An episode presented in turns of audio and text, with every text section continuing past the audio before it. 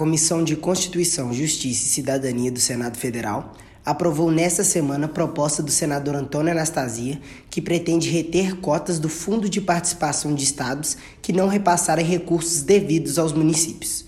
O repasse automático da cota parte aos municípios é previsto na própria Constituição brasileira, sendo destinados às cidades 50% do IPVA e 25% do ICMS.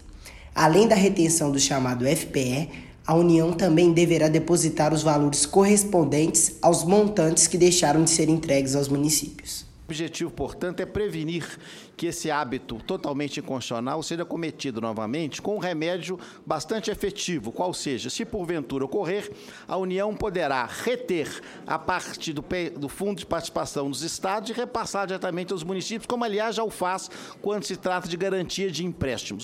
Recentemente, Minas Gerais viveu uma grave crise financeira, que culminou na falta de repasses constitucionais para as prefeituras. A prática prejudicou a economia dos municípios mineiros, já que os repasses são fundamentais para honrar suas obrigações, realizar pagamentos de diversas políticas públicas e financiar novos investimentos para as cidades. A proposta de Anastasia pretende dar mais segurança aos municípios, já que garante o pagamento das cotas parte, seja através dos estados ou com a retenção do FPE. Trata-se de uma proposta de emenda constitucional que eu apresentei com o apoio de diversos colegas, com o objetivo de prevenir uma situação muito grave que aconteceu recentemente em meu estado, Minas Gerais.